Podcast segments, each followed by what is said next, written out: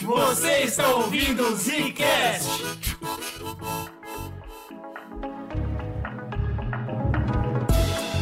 Estamos começando mais um Zcast no bagulho. E aqui quem fala é o Eugênio. Aqui quem fala é o Slow. E hoje nós temos uma convidada especial aqui, a Vicky, lá do Tambor Filmes. Tudo bem, Vicky? Sim, muito obrigada pelo convite. Tudo ótimo por aqui. Gratidão e luz e prosperidade.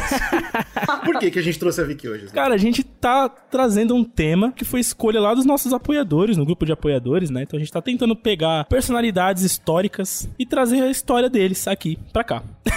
recentemente a gente gravou, recentemente não, né, Já faz fazer uns três anos isso, a gente gravou um RPG sobre cangaço e lá, né, nessa brincadeira apareceu a Maria Bonita, né, tem fala do Lampião e toda aquela coisa. E a gente percebeu que existe esse estigma na nossa sociedade, né? A sociedade brasileira enxerga o cangaço como um movimento antissistema, um movimento de certa forma heróico, enfim. E a gente jogou lá na roda pros nossos apoiadores e a maioria votou em Maria Bonita. Que curioso, não por acaso, no aniversário de 85 anos do nascimento de Maria Bonita. Que não é verdade, mas vocês vão entender por que, que é o nascimento da Maria Bonita. Exatamente.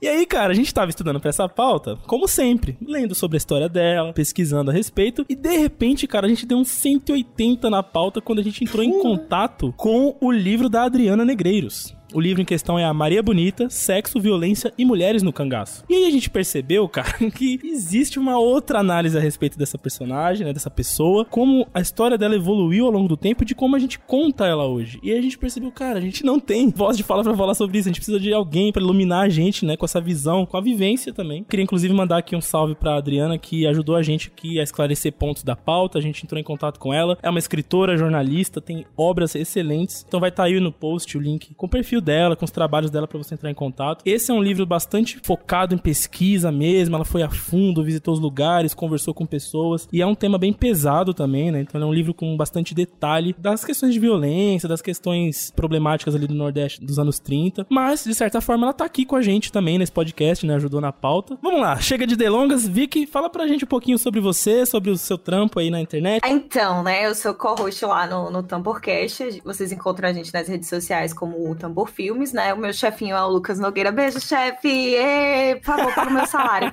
Não tem salário nenhum, gente, é mentira. Por amor, né? É amor. Eu e o Lucas, a gente comenta a cultura pop lá, né, no, no Tamborcast, mas a gente também tem um canal no YouTube, né? A gente tem um quadro que é o Quarta Parede, então o Lucas vai na cabine lá dos filmes e conta sem spoilers, depois tem análise com spoilers. Fora isso, eu tenho a minha própria página, né, no Instagram, que é Sarcástica Heroína, e lá normalmente eu faço os conteúdos também vinculados ao cast, mas também vinculados à, à cultura pop e à minha própria profissão, que, como vocês já deram spoiler, né, é psicóloga. Então eu sempre utilizei aí da, da cultura pop como um mecanismo de falar sobre o psiquismo individual e coletivo, né? Já que eu sou uma psicóloga junguiana, então tem muita coisa dos arquétipos, dos símbolos. E aí eu tive a oportunidade de entrar pro, pro Tamborcast e tô lá até hoje, né? Dois anos depois. Depois de uma ceia de Natal comentando Batman. O pessoal leva a sério lá, viu, Coragem. Gigi? O pessoal lá vai. A gente tem que trazer esse profissionalismo pra cá também, às vezes, viu? Porque de falar de Batman por duas horas, tô fora, bicho.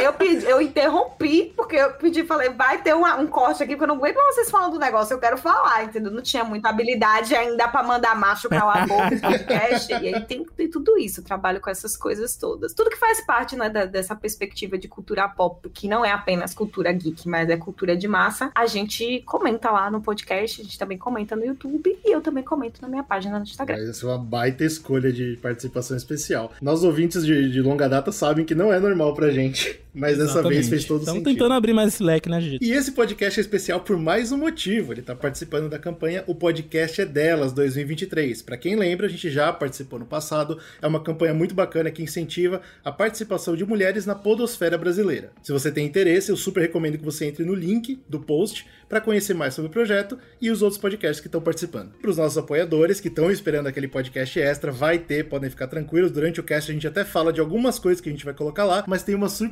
que a gente tá segurando aqui, então talvez demore um pouco mais, mas que vem, vem. Pra gente começar, eu queria fazer uma provocação aqui entre nós, pra gente entender como que é a figura da Maria Bonita no nosso consciente coletivo aqui. Porque, obviamente, o Lampião, a gente foi até dar uma pesquisada, né, GG, em filmes a respeito, em séries, em documentários, pouquíssimos são focados nela. E quando tem a figura dela, normalmente está associada ao Lampião, né? Então você tem lá Lampião É, e Maria tem Bonita. aquela, aquela doença de ser a mulher do. Isso. né? Não, não, não existe a Maria Bonita, existe a mulher do Lampião. Como que é essa figura pra você, Vicky? Assim, a gente que cresceu no Nordeste, eu lembro bem que pô, o cangaço faz parte da cultura nordestina, seja no aspecto positivo quanto no negativo. Existem os dois elementos, né? Esses dois elementos. Eu não sei se você estudou isso na escola, mas eu lembro de ter visto isso na escola a primeira vez, né? Aham. Mas é interessante pensar que tudo que a gente vê como história, pelo menos na época que eu estudava, já tem um, já tem um tempo aí, mas eu acho que ainda perpetua um pouco isso, né? Ou muito, é a ideia de que quase sempre a gente vê a história pelo olhar do que tem o poder, pelo olhar do colonizador, pelo olhar do homem. Então ela é a esposa de. Então, na verdade, a gente não lembra muito dela. A gente lembra mais primeiro dele, né? Atrelando a imagem dela. Até hoje, aqui, por exemplo, numa cidade bem perto que eu morava antes, no São João, tem o desfile, né? E aí são as Marias Bonitas e o Lampião. Então ainda tem essa coisa de até que ponto a figura é uma figura de representatividade, enfim, etc., que é uma figura que fez parte da história, e até que ponto vira um personagem, né? Eu acho que ela permeia essas duas coisas. Mas eu acho que, como nordestina, eu faço essa própria crítica a mim, né? Eu não sei como é que os outros no- nordestinos vão se ver, mas eu acho que a gente raramente acessa a nossa própria cultura. A gente tá muito habituado a consumir a cultura do, do sulista, do, do gringo, sabe? Verdade. E quando a gente acessa a, a nossa, tem essas distorções. E aí, então eu achei bem interessante vocês quererem trazer isso, porque, querendo ou não, a gente também tá aqui desconstruindo essa própria imagem dela, né? Verdade. Eu lembro da, da frase a primeira dama do cangaço. Acho que foi a primeira vez que eu ouvi uma descrição da Maria Bonita, sabe? Esse termo, por si só, já na minha cabeça vem muitas informações, né? Primeira dama vem uma coisa de realeza, vem uma coisa altiva, né? Uma, como se fosse uma estrutura ali do cangaço e tal. Esse lance dela tá associada, se ela é primeira dama, ela tá associada a um líder, né? A um homem, enfim. Tanta informação que vem com essa frase, né? E era como o pessoal sempre descrevia ela lá, né? E pra você, manda um salve aí de quem é do Sudeste. Cara, a Negreiros, ela, ela fala uma coisa muito legal quando ela fala sobre o livro que ela escreveu. Ela fala que o lampião que sobreviveu à pesquisa dela é um lampião totalmente diferente do que ela conhecia antes de começar a pesquisar, né? E eu acho que esse termo sobreviveu é muito forte exatamente por isso. O que eu entendia de Maria Bonita de Lampião tava 100% equivocado. Exato. Tipo assim, mas é absurdo. Eu sempre entendia como um Bonnie and Clyde do western brasileiro. Ponto. É isso, é isso que chegou em mim. Uhum. E, e não tem. E nenhum dos termos que eu falei aqui tá certo. então, essa pesquisa pra mim foi extremamente importante. E eu só descobri que eu tava errado pra caramba. E eu- esse podcast, a estrutura dele foi montada exatamente pra isso, pra mostrar pra vocês como a gente enxerga antes de estudar e como a gente enxerga depois de estudar. Como certas conclusões ou certas imagens podem ter sido feitas não só erroneamente, mas também de propósito erradas. Isso que eu acho que é a parte mais interessante desse podcast. A Copa Maria Bonita foi lançada ontem pela Federação Pernambucana de Futebol e chega com a promessa de fortalecer o futebol feminino no Nordeste.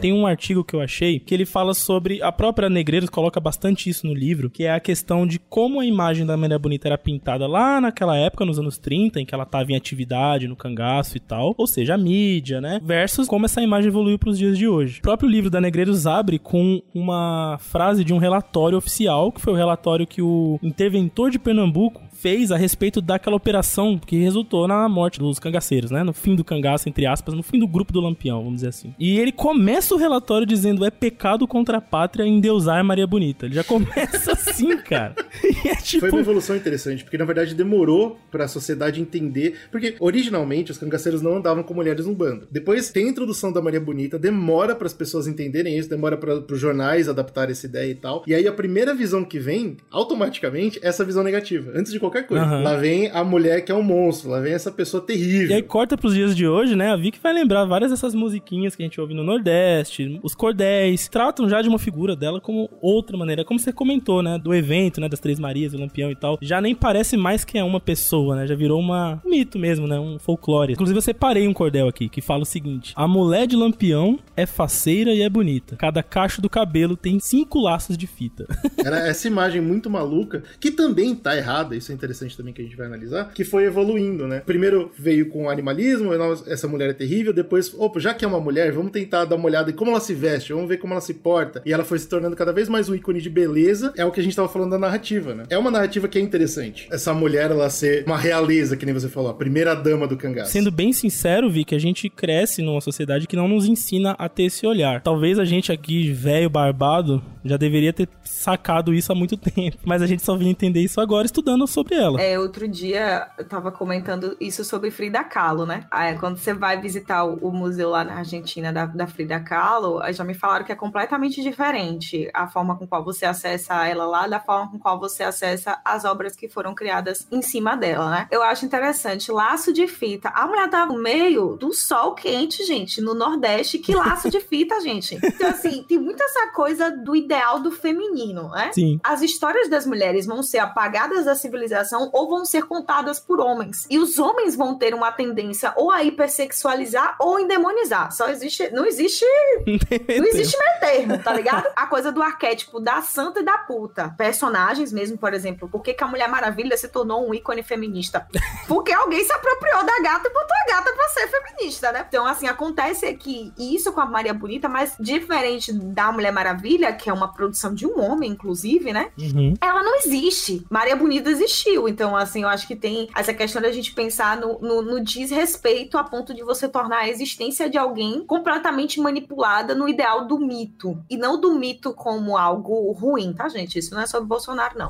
é só porque eu, eu sou estudante de mitologia. Eu preciso defender o mito. Vou Justo. explicar pra vocês que o mito não é uma mentira. É uma ideia de como algo foi criado. Então, ela é colocada nesse lugar de mito como algo que é muito simbólico, muito luminoso, muito arquetípico, muito elevado. E eu acho que quando a gente acessa ela desse lugar, inclusive que a autora traz, a gente traz as experiências de uma mulher que, que foi real. Que, inclusive, tem questões aí que vão ser discutidas que são pautas de que várias mulheres vivem até hoje. Não na mesma proporção, né? Não, mas são as mesmas condições até hoje, né? É uma coisa que eu tava falando esses dias, né? Assistindo o Barbie, falando, rapaz, o ano é 2023 e a gente ainda tem que ter, explicar o filme da boneca. É brincadeira? Por que, que faz sentido, né? Porque que, enfim, Né? Mulheres têm que parar de ser apagadas da história da civilização. Enquanto os homens estão sempre muito bem retratados como, né? Você é a esposa de fulano. Dentro dessa imagem positiva e romantizada dela, o Slow trouxe um cordelzinho e eu queria trazer mais dois lados aí da cultura, quem tiver interesse. Tem um filme muito famoso que é Lampião e Maria Bonita, de 82. Nesse filme, a Maria Bonita, ela realmente é representada como o lado mole do Lampião, então ele vai fazer uma maldade, ela chega e fala, ô amorzinho, não faz isso, não maltrata esse cara, não arranca a cabeça dele. E outra que eu, acho, que eu acho legal também, que inclusive eu ouvi no filme, né, que é aquela música, se eu não me engano foi escrito pelo Zé Ramalho, que é, fala, a mulher nova, bonita e carinhosa faz o homem gemer sem sentir dor. Aham. Nessa música ele, ele fala, né, que o bandoleiro das selvas nordestinas foi domado, né, ela, que o feitiço atrativo do amor dominou a fera perigosa. E eu acho muito louco, porque é isso, isso que, pelo menos du- durante um ponto aí da nossa vida, da cultura brasileira, a Maria Bonita era isso. Era que, que fofa ela e como ela conseguiu controlar a besta, ponto final. Exato. Essa foi a evolução que a gente Trouxe teve. até um artigo aqui pra gente entender como que era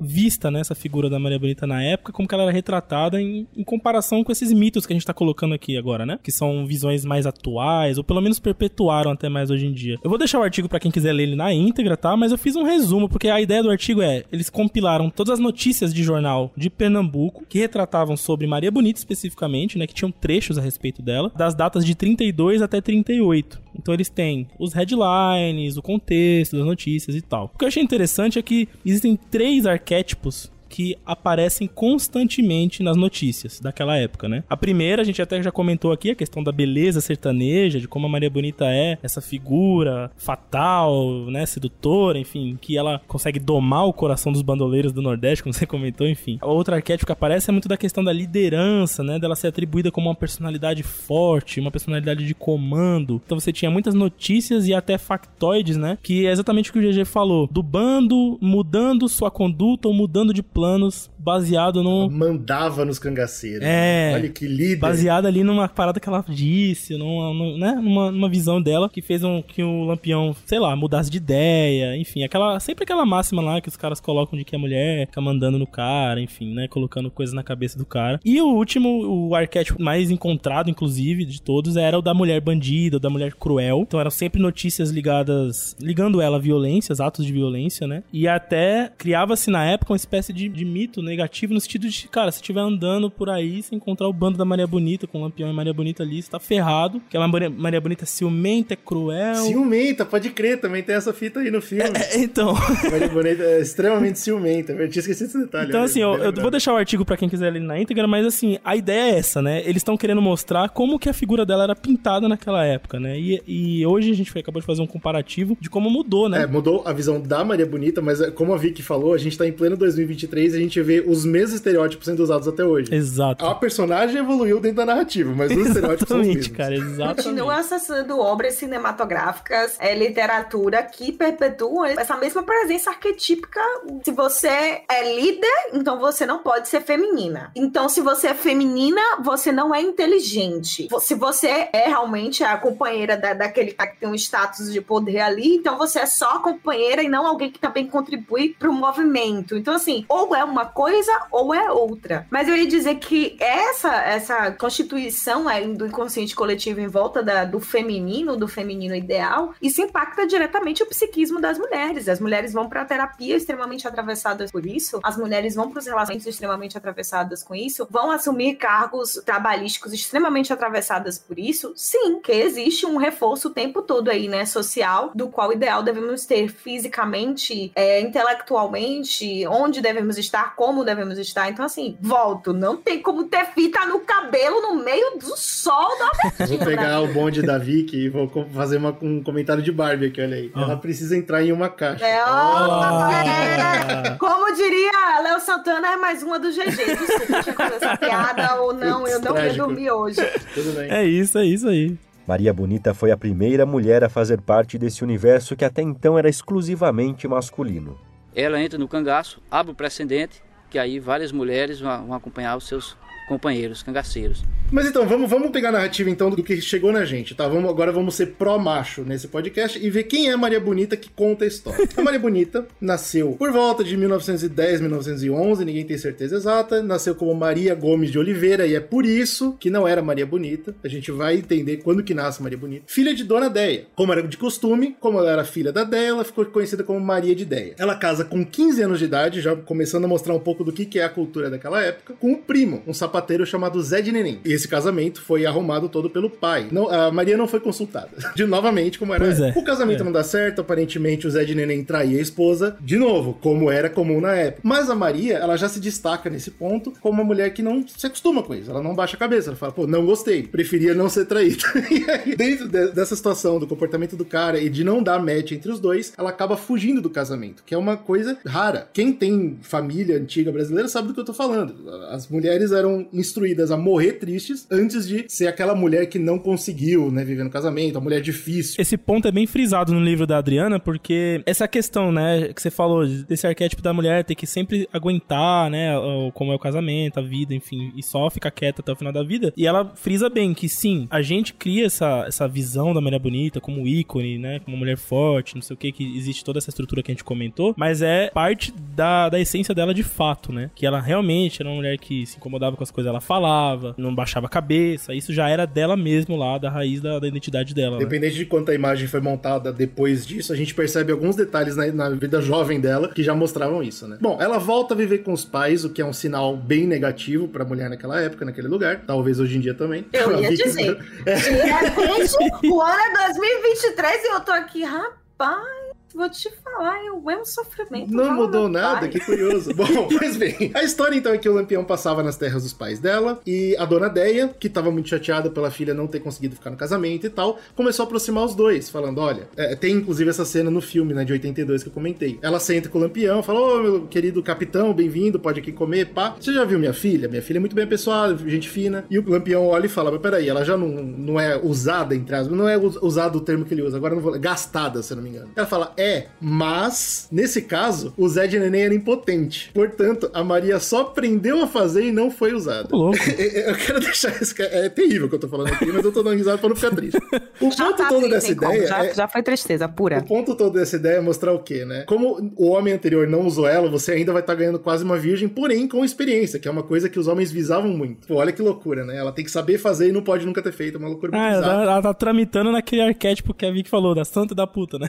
Ela tá lá Viajando entre os dois caminhos. Imaculada. É como, como é que é? Ela tem que chegar imaculada, mas sabendo fazer. Então, assim, como Olha, O Lampião gosta dessa parada, eles começam a namorar, o namoro dura por volta de um ano. O cortejo é lento porque ele vai embora, e quando ele volta, ele fala: Ô, você tá aí, você tá tão bonita, cresceu. Ai, que terror. E, Quando eu lembro da idade dela, eu fico super chateado. E aí reza a lenda que numa dessas andanças, o, o Lampião deixou na mão dela uns lenços que ele pediu pra ela bordar, e esse foi, entre aspas, o teste. Quando, ela, quando ele voltou pra essas terras e os lenços estavam bordados, ele falou: Pronto, então agora você é minha. você está aprovado ao processo seletivo. Ulisses da Odisseia largando o Penélope lá, tricotando o negócio, a coxa, né? Pra poder quando ele voltasse. O Lampião também pediu o quê? Um lencinho. Foi uma coisa mais básica. Olha como mito, como mito. É, É. sim. A ideia de que a mulher está sempre sentada, tecendo alguma coisa, né? Na espera de que este homem que foi conquistar o mundo volte para ela, ela acolha ele e ela seja responsável aí sempre pela manutenção da afetividade dele, né? Então é ela que diz pra ele quando não fazer, ela que diz que assim, tem que ser o quê? Acolhedora o suficiente, mas não pode mandar no homem, entendeu? Então, tipo assim, eu tenho que receber você e ali dizer o que você vai fazer, mas sem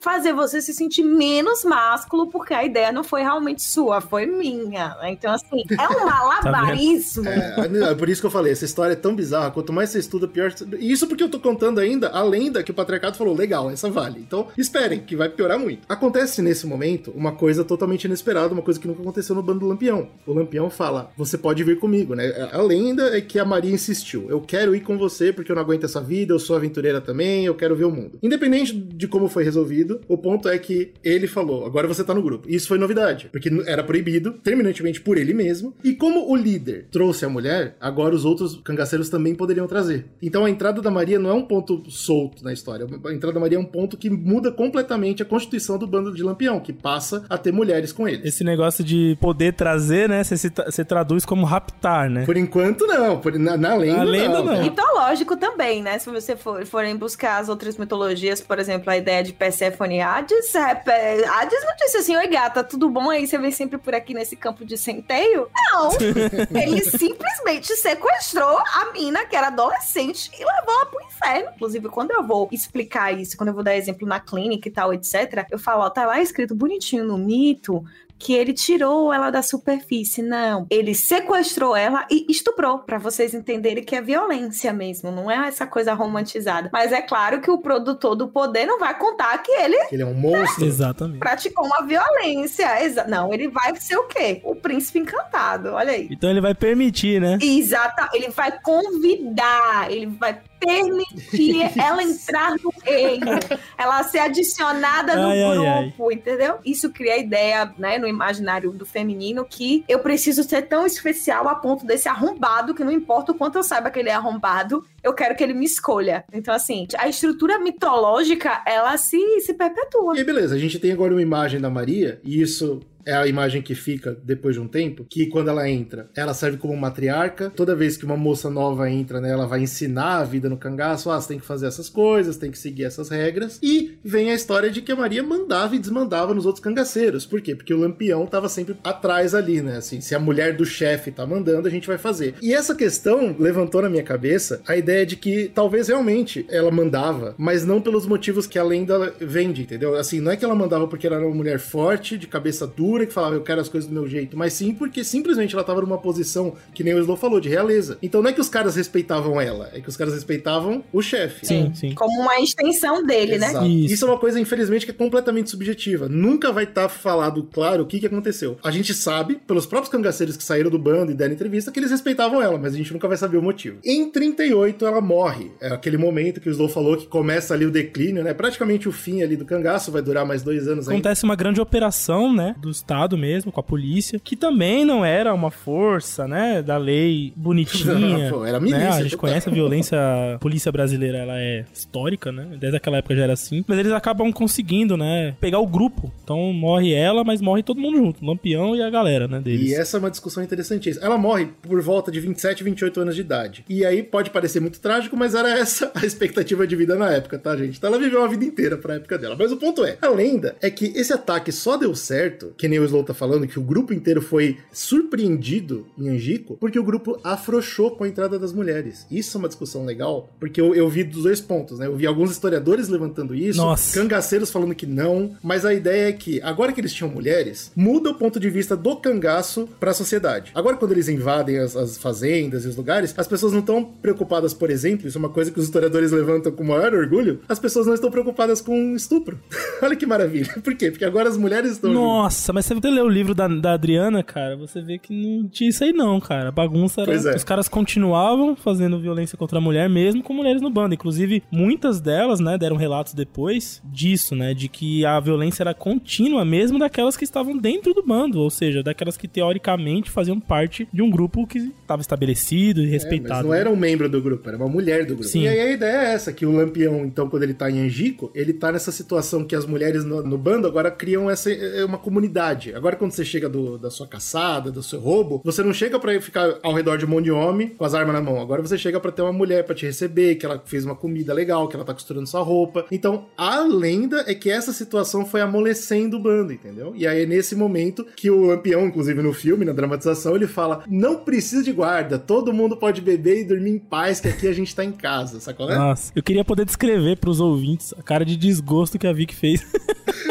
ao ouvir essa história, né, é, cara? Assim, negócio- foi desprazeroso, porque veio tantas coisas na minha cabeça, assim, com essa, com essa história. Cabulosa, né? Isso me lembrou, é, tem um- uma, uma pesquisadora que ela escreveu o livro, né, Caliban e a Bruxa, né? E ela vai falando sobre a dominação dos corpos femininos e tal, etc. Ela vai contando, né, aí na, na Europa, enfim, outro recorte histórico, né, outro recorte cultural, pra gente ver que, apesar de termos culturas diferentes, essa coisa mitológica, arquetípica e reprodução de, de padrões tá presente em todas as sociedades, né? Ela vai contando que, inclusive, as mulheres, né, antes do capitalismo existir, as mulheres iam pra, pra guerra, elas iam, elas defendiam os filhos, elas tinham, estavam na frente, né, linha de frente de várias questões ali. Só que isso começa Como se fosse só mais gente. Exatamente, não tinha essa segregação, né? É, Só é. que quando o homem ele entende que o poder dele é o poder de procriação, começa a ser instaurada aquela ideia de tipo, eu posso invadir esse corpo, tá ligado? Eu tenho a semente que pode ser plantada dentro de você. Não tem respeito, né? Então quando você O fala. seu trabalho é muito mais uma incubadora do que uma pessoa. Exatamente. Você é um pedaço de carne, assim. Isso está perpetuado em toda a história. Inclusive, aqui eu vou fazer um recorte, assim, polêmico, né? Maria, mãe de Jesus. Verdade.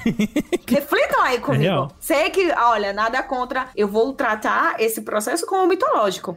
Esse processo, né? Jesus, enfim, Deus, Maria e etc. É mitológico também. Porque realmente passa a ser essa incubadora, né? Esse é o seu processo, né? Essa é a sua, essa é a sua vivência procriar. Então, quando você traz, né, a narrativa do o grupo afrouxou porque as mulheres chegaram. Essa ideia, né? tem- A gente tem dois polos, de que quando o homem acessa o- a emoção, enfim, a possibilidade de estar recebendo afeto, ele fica menos másculo. E aí, como é que fica com essa briga? Porque o homem não vai querer ceder o afeto, porque a masculinidade tá ali o tempo todo em cima dele, e a mulher precisa desse homem para ser significada. Essa é a ideia patriarcal que a gente tem. Todo mundo fudido da cabeça, re- resumo, tá? Os homens fudidos da cabeça, as mulheres fudidas da cabeça, os sujeitos fudidos da cabeça, com essas lógicas que, que pode desconstruir, assim, eu falo pros meus pacientes, pô, passou tantos anos, vamos lá, né? Agora Vamos começar a dar uma lapidar, Vai né? demorar. Vai demorar, como essas narrativas, né, incidem sobre a nossa própria subjetividade. Então, essa ideia de que afrouxou, assim, não pode ser responsável esses próprios caras que, na verdade, não, não ajeitaram muito bem a técnica deles ali de combate e aí deu merda.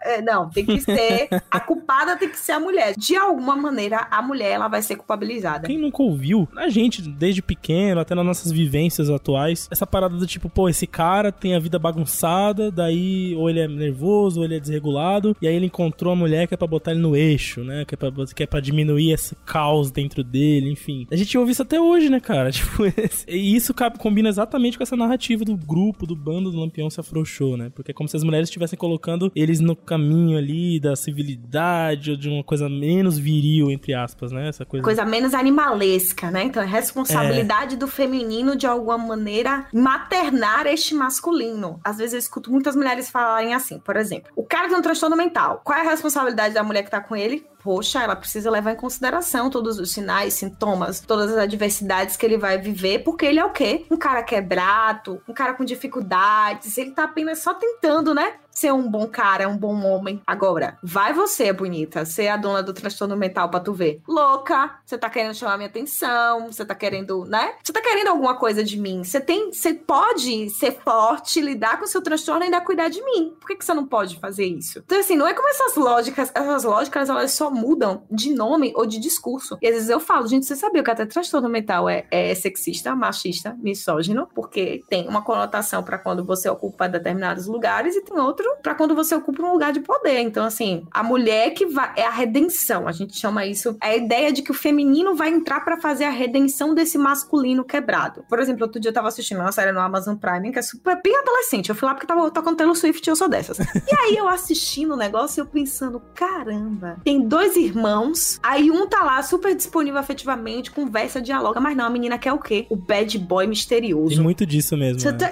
Olha que construção, né? Então, pros homens vai ter a construção de eu vou encontrar uma mulher que vai organizar a minha vida, não importa que eu seja um quarentão, ela vai dar um jeito na minha vida, ela vai lavar minhas roupas, minha coisa, ela vai fazer tudo para mim. E a mulher tá lá, não, eu tenho que cuidar desse grande bebezão. Desde o dia que a gente nasceu, a gente já é obrigada a respaldar qualquer coisa que a gente fale. Foi quando eu brinquei no início que eu entrei no podcast, eu, mando, eu tive que aprender a mandar os caras calar a boca, é verdade. Porque tem essa ideia, a gente não sabe nem que hora a gente vai entrar, né? Porque, como a gente tá falando, é o tempo todo essa, esse grande malabarismo. Porque se foi ele que me convidou para ir para o bando, ou eu que me ofereci dizendo que eu não podia ficar aqui sem ele, sabe? Lampião, Maria Bonita e outros 29 cangaceiros se viram cercados pela polícia. Foi o último confronto, o fim do cangaço. Tem mais para falar sobre o final da Maria Bonita, porque sim, é na morte dela que ela se torna Maria Bonita, daí os 85 anos, mas esse resto que a gente tem para falar, umas duas discussões bem interessantes, a gente vai deixar no podcast extra pros apoiadores. Agora o que eu queria partir daqui é para a história real da parada. Obviamente, tudo que a gente comentou aqui tem muito a ver de história real, a gente desmontou o mito da Maria Bonita aqui enquanto a gente contava ela, mas uma história muito interessante é das outras cangaceiras que viveram e que a gente não fala. Basicamente não existe outra cangaceira, a única cangaceira é Maria Bonita. E no livro da Negreiros ela coloca bastante essa, essa questão de. A Maria Bonita foi a primeira, mas não foi a única, né? Cerca de 40 mulheres passaram pelo processo ali do cangaço por essa época, né? Tem essa discussão se são questões afetivas ou se a pessoa teve de fato a intenção de entrar e tal, mas o que se sabe é que muitas foram raptadas e abusadas pelos cangaceiros, inclusive com relatos delas próprias a respeito desses temas. É. E é muito louco isso. Não tem como você falar, ah, peraí, quem é que conta? É ela que tá contando. Ela, as próprias que estão contando. E assim, é muito louco isso porque, é, inclusive reforçando, né? é uma literatura pesada esse livro justamente por conta dessa realidade dos fatos, né? Muito doido pensar que isso estava sendo falado, estava acontecendo e sendo repassado, porém nunca foi de fato absorvido pela história, contado na, na realidade como ela de fato aconteceu. Então a gente agora estudando, lendo a respeito, se informando, a gente percebe o como isso foi escondido, né? Foi jogado para debaixo do tapete da história e ensinado pra gente essas coisas mais mitológicas, mas se tinha interesse em passar, né? Sabe o que eu acho mais chocante? Não é nem quando esconde. Quando esconde eu até entendo, tem vergonha, beleza. O problema é quando a pessoa sabe o que aconteceu e meio que dá de ombro, tipo assim, é normal. Onde eu vi isso muito? Tem um documentário muito bom que eu super recomendo, chama Feminino Cangaço, tá no YouTube, do CEC, o Centro Euclides da Cunha. Lá tem alguns historiadores que vão comentar sobre as mulheres no cangaço, e tem uma parada que me deixou, cho... me deixou chocado porque eu sei que é a realidade, mas assim, os historiadores eles falam, pô, a mulher, ela escolhia, né, a vida de cangaço, eles usam até um termo que eu acho brilhante, que é rapto consentido. Uau! É, brilhante, brilhante. Assim, Uau. elas eram capturadas, elas ficavam. Que bom que você está me capturando e me estuprando, porque agora eu vou pra uma vida que é diferente, uma vida que eu tenho liberdade, Nossa, uma vida. Cara. Né? Tudo bem. Mas o ponto que, que eu acho mais louco é que eles falam assim: elas podiam escolher o seu destino, elas tinham mais controle sobre sua vida. Mesma frase, tá? O historiador falando isso, ele continua. Claro, tinha estupro, é, tinha muita violência, mas é isso aí.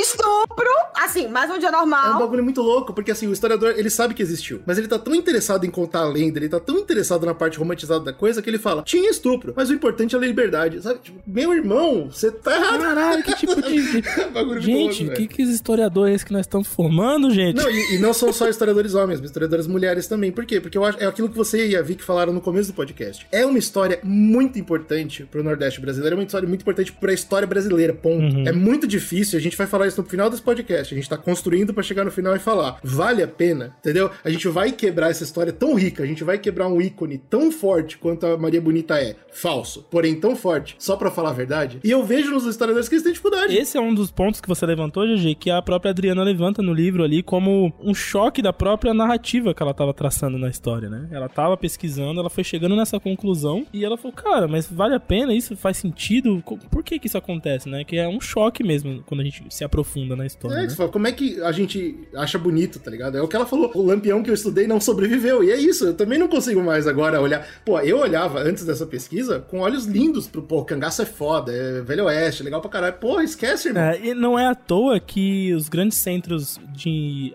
Os centros acadêmicos progressistas, vamos dizer assim, né? Eles vão se dissociando dessa imagem mesmo, né? Ela própria fala que hoje é mais comum você ver pessoas mais de direita ter esse tipo de é, apreço pelo movimento do cangaço, atualmente. Exato. Quem sobrou defendendo o Lampião é a galera que acredita que você tem que ter arma de fogo, que acredita que justiça pelas próprias mãos, que ela comenta. É a galera da extrema direita. Olha que lo... olha que como a Terra plana dá volta.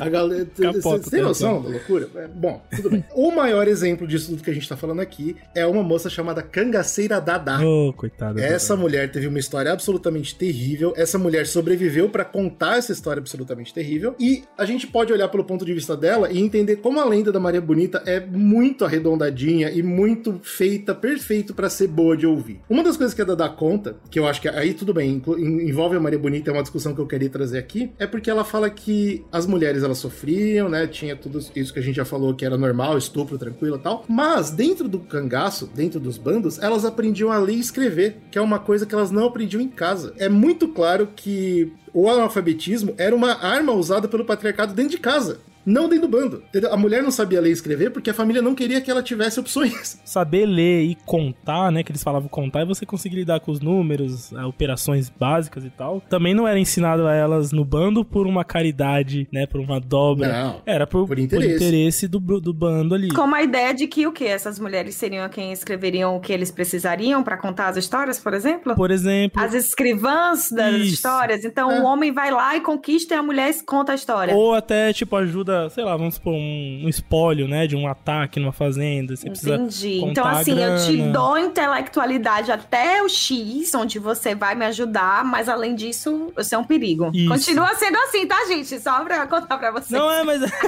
esse ponto é interessantíssimo, cara, porque voltando àqueles historiadores bizarros que do rapto consentido, né? é, esse é um aspecto usado para defender o movimento do cangaço também, né?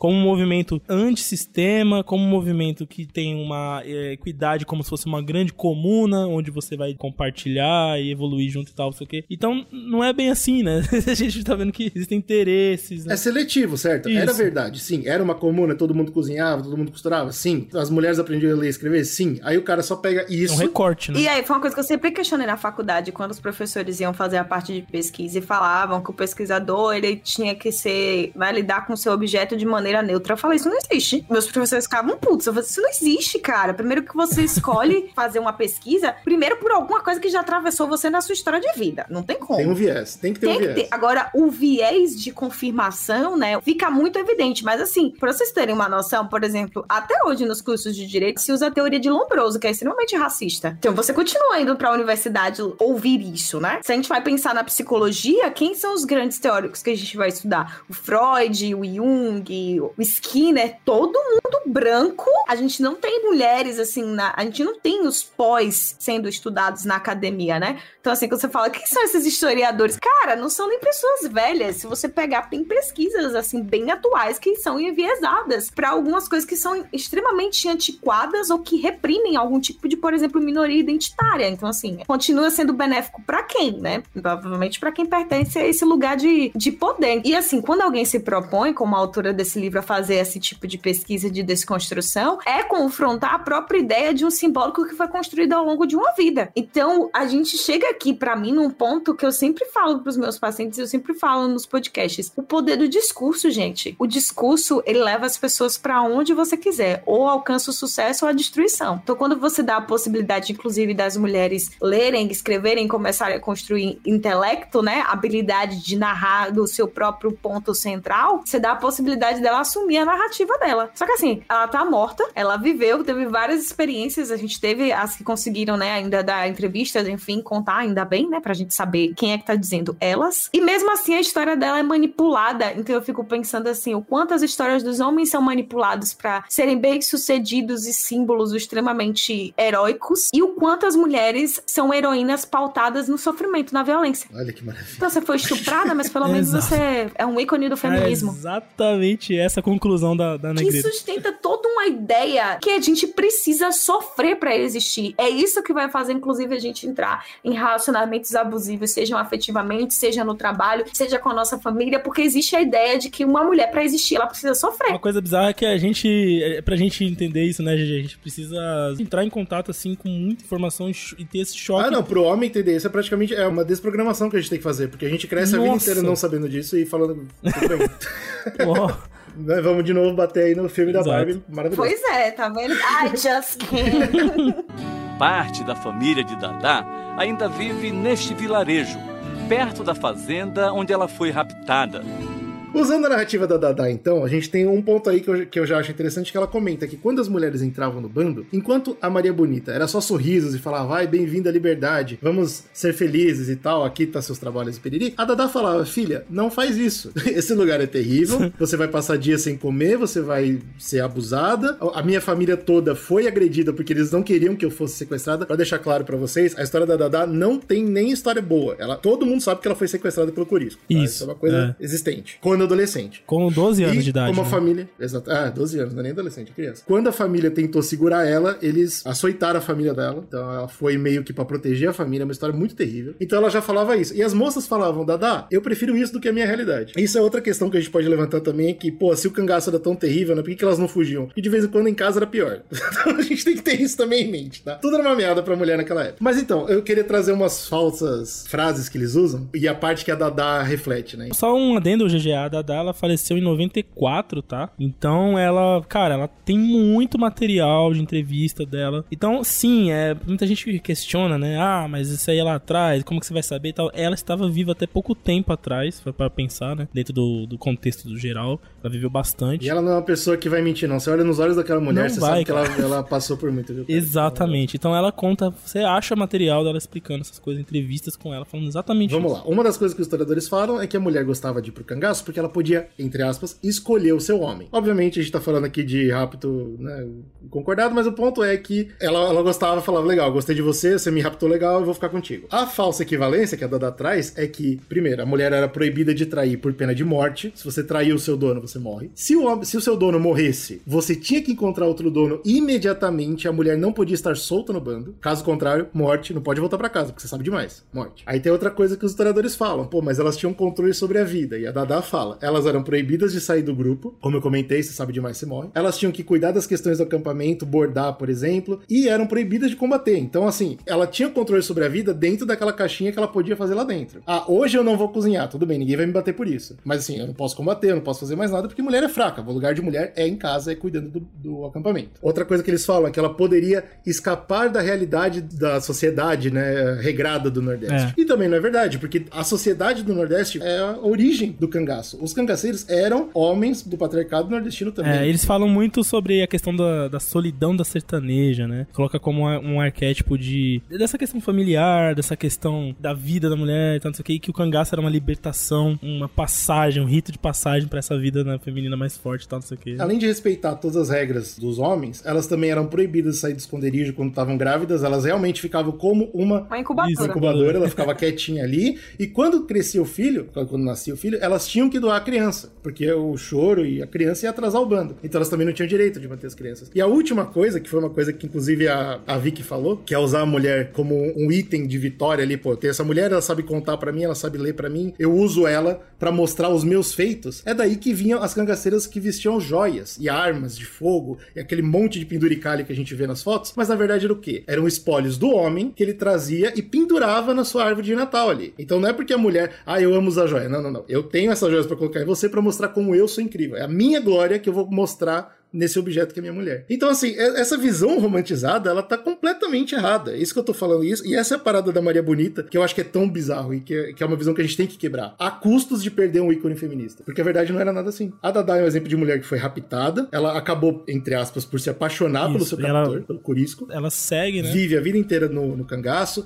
Ela passa por 38, né? O Corisco vai morrer em 40. A Dada é baleada, ela perde uma perna por balas da polícia. Ela continua vivendo, a mulher dura pra caramba. Ela casa novamente, ela abandona o nome Dada. Mais tarde, o marido novo dela morre, ela volta a ser Dada e ela morre finalmente, 94, como Dada, falando eu sou cangaceira e se recusando a dar a maior parte das entrevistas, porque ela não sabia Olha se isso, as entrevistas cara. iam sujar o nome do Corisco. Na hora de morrer. O cara que estuprou ela quando ela era criança. A mulher preocupa-se com o que ela vai perpetuar e se isso vai bater na imagem do homem que estava com Essa... ela. Nem morta a gente tem paz. Essa é a história de verdade do cangaço, da mulher no cangaço. Não, cara, mas aí eu, eu tenho uma provocação. Adoro que eu tô aqui no podcast dos outros, eu virei do nada roxa do rolê. mas eu tenho uma provocação, porque você fala assim, a custo de perder um ícone feminista, certo? Mas eu questiono vocês, né, no lugar que vocês ocupam, o que é um ícone feminista? Vou até falar por uma questão de visão que a gente tinha, né, mesmo, até dentro da cultura pop falando. Uhum. A Maria Bonita, por exemplo, no nosso nosso RPG mesmo, que a gente jogou, que a gente colocou personagem e tal. A menina bonita, ela, ela era quase que um,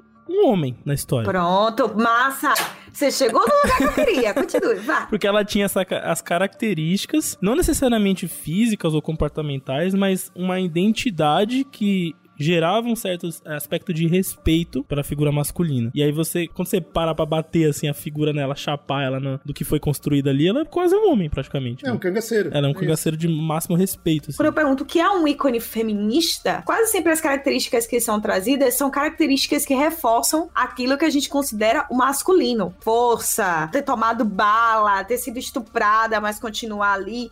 Então, assim, normalmente o que a gente tem aqui são mulheres tentando sair sair de uma condição onde elas são uma minoria, elas são oprimidas, mas sabendo que mesmo fazendo essa transformação, né, indo para esse lugar, ainda vai ter incidência de um discurso que oprime essa existência. Então, muitas vezes, para não sofrer isso que foi feito, eu vou masculinizar o máximo possível. Eu tenho a sensação quando alguém fala o que é um ícone feminista é o total utópico da heroína, que é o mesmo polo que a gente faz do que seria um, um herói. O cara que é completão, que ele tem tudo ali né? E a mulher feminista, ela não pode ser feminina. Mas a gente tem outros ícones que provavelmente não são discutidos, que são as mulheres que já estão na ciência, que estão vivas, que continuam fazendo pesquisa, que são escritoras como a Adriana, por exemplo. Por que, que a Adriana não pode ser um ícone feminista? Eu fico sempre capturada por essa ideia de que a mulher, né, assim, pensando nessa questão da mulher que a gente está discutindo aqui, a gente precisa estar atravessada por algum tipo de violência que normalmente foi incutida por algum homem para que a gente seja vista. Mas vocês são vistos em batalha e sofrendo todas as cicatrizes de, ba de batalha com heroísmo. E a gente ainda tem que. Então é muito a ideia de quando você fala estupro consentido, né? Tinha estupro, mas estava lá. É muito a ideia de que, inclusive, quando uma mulher ela sofre assédio, ou ela sofre uma violência, ela sofre um estupro, ela vai ter dificuldade de entender o que tá acontecendo com ela primeiro. Ela vai se culpabilizar. E se ela decidir explanar isso, seja lá qual for a, a, né, a vertente, seja por um famoso, seja por algum familiar, ela vai pensar duas vezes, porque ela sabe que o sofrimento dela não vai ser levado em consideração. Pelo que você falou, é capaz da sociedade até olhar, obviamente, não direto, mas indiretamente, como uma história de origem do super-herói. Exato! Pô, você passou pela dificuldade. Essa é a sua oportunidade de ser alguém incrível, né? De lidar é com isso. isso. Como é que nasce a heroína? A heroína nasce de um sofrimento pautado por um herói. O Persephone, que desce ao Hades como Coré e volta como Persephone. Claro, quando a gente vai usar, por exemplo, mitologia na clínica, a gente vai. Eu explano tudo, né? Eu mostro logo o lado romantizado e a merda embaixo do negócio. Que aí eu digo, olha, Você pode fazer um paralelo, né? Porque a verdade é que isso tudo tá acontecendo aí com a gente o tempo todo. O Otto Henk, que é um, um estudioso de mitologia, tem um livro que é Mito do Nascimento do Herói. E aí ele vai botar Jesus, Buda, Moisés, Maomé, todo mundo lá, né? Todos os brothers da, da história. E ele vai mostrando como é que nasce o herói. Ah, o herói vive numa família que não pertence a ele, ou ele é abandonado, ou ele é desgarrado da família. E aí ele encontra um arauto que anuncia a, né, a jornada dele, enfim, etc. Quase nunca o cara sofreu algum dano. Mas se você pega a jornada da heroína, que é escrita por uma outra autora, que é a Maureen Murdoch, que era aluna do Joseph Campbell, ela vai começar, inclusive, dizendo que o primeiro ponto é a mulher se separar do patriarcado, mas ela entender que ela já tem uma ferida, então a gente já nasce ferida. O homem nasce completo e a mulher já nasce despedaçada. Eu critico a própria teoria que eu aplico, porque tem hora que eu faço a mulher escrever esse negócio aqui, esse negócio aqui não tá bom, não. Peraí, deixa. É porque a mulher também ela tava inserida numa situação que de vez em quando ela É, foi a- levada a pensar desse jeito. Ela fala do recorte dela, né? É um, é um livro que já tem 40 anos e assim, o Joseph Campbell não estava interessado. Sabe o que, é que o Joseph Campbell vai dizer? Ele vai dizer que a- onde está a mulher na jornada do herói? A Maureen Murdoch questiona pra ele. Ele diz: a gente não precisa de mulheres na história. As mulheres é onde os homens querem chegar. Uau, cara. Uau. Porque tem, tem uma parte do monomito, né? Do, do- da jornada do herói mesmo, que não é a que foi vendida pra Hollywood, a que tá no Herói de Mil Faces, que é a mulher como tentação. A ideia do bando ficou fraco, sabe? A mulher como Uhum. tentação. Ou da maçã, né? Exatamente. E aí tem uma outra autora que é a Maria Tatar, ela vai escrever A Heroína de Mil Faces. E aí eu tomei no cu, que nem vocês lendo esse negócio aí, que foi eu tipo, ai, ah, assim, morre um ícone feminista, né? É. É. Só que um ícone é uma coisa muito. O ícone já te dá uma, uma sentença linguística de luminoso, inalcançável. E a ideia desse cast, eu entendi que era tornar ela humana. Ela não é uma personagem. Ela não é uma heroína inalcançável. Ela foi uma mulher que acertou e que errou conforme o tempo dela. A gente precisa lembrar que a gente está discutindo Maria Bonita com perspectivas feministas que não existiam naquele momento. Exato. E as mulheres já estão atravessadas pelo patriarcado. Então, por exemplo, quando as minhas pacientes reclamam das mães, não passo o pano pra mãe de ninguém, tá? Mas quem era a sua mãe? A sua mãe, um quesito histórico. De temporalidade, de choque de realidade. A sua mãe é você? Não. Então você tem oportunidades que a sua mãe não teve. Sim, não tô passando pano pra ela, mas vamos ver que tem um paralelo aí. Então quando a gente discute as falas que a Maria Bonita supostamente fazia, eu não duvido que ela fazia isso, mas isso apaga o simbolismo que pode ser dado pra ela. Tem o simbolismo e tem o real. O que não dá é pra ficar vivendo com um simbolismo que inclusive reforça esse lugar machista. Então a ideia do cast é o quê? Vamos falar da humana. Então, a real, o que é um ícone feminista? Provavelmente todas as mulheres que vocês encontram por aí. Bravíssimo. É muito legal que você veio trazendo, você veio clarear mais essa discussão pra gente, né? Deixar a gente entender melhor. E é exatamente esse o ponto, sabe? Porque o livro da, da Negreiros, ela, ela me passou muito essa sensação quando eu tava lendo. Que é um livro que começa tentando entender essa figura, né? Esse ícone, esse mito que a gente tá falando aqui dessa, desse arquétipo e tal. E ao longo desse estudo, de- desse entendimento, você vai criando esses questionamentos e chegando nessa conclusão, né? De que essa realidade, ela foi mascarada, ela foi ignorada, ela foi contada no ponto de vista do- da sociedade patriarcal e isso acabou deixando com que a gente tivesse interpretações erradas, né, nas gerações futuras e que a gente crescesse perpetuando essas interpretações erradas, né? E é, é um, é um choque assim interessante que ela mesma é interessante a conclusão dela, né? Que ela mesma fala caramba, cara, é a conclusão que eu não tava esperando ter assim tão cedo no livro, né? E ela acaba trazendo e tal e isso é muito show mesmo assim. Acho que é uma obra muito incrível, eu acho que a Vicky conseguiu trazer pra gente assim a reflexão perfeita, né, em cima do que ela traz, né, da, da essência do que ela traz na- no estudo. dúvida, a gente só tem a agradecer, Vic. Muito obrigado por ter participado do cast. Relembra a galera onde te encontrar, porque eu tenho certeza que o pessoal vai te procurar. Então, gente, muito obrigada pelo convite. Fico sempre feliz de ser lembrada pelas minhas linhas de estudo, assim, fico honrada. Trabalhei bastante para chegar aqui e continuar trabalhando, porque é isso, né, que temos que fazer. É, nas redes sociais, no podcast, você encontra a gente como o Tambor Filmes em todas as redes sociais, nos seus agregadores principais de podcast, nós somos Tamborcast, temos Tambor List, tem lá uma playlist para vocês ouvirem, que a gente fala pros convidados deixar a musiquinha conforme o tema, não é mesmo? Mas a minha página no Instagram, independente do podcast, é arroba sarcástica heroína. Então pode me seguir lá, mandar direct, mandar esculhambação também, me xingar, me dar hate, eu tô acostumada também. Aí vocês escolhem. Mas muito obrigada pelo convite. Quero voltar mais vezes. Apareçam lá no Tamborcast também. Vamos, vamos fazer isso. Lembre-se, você que é apoiador, que você tem um podcast extra pra ouvir. Apoie o conteúdo que você ama e nos amem.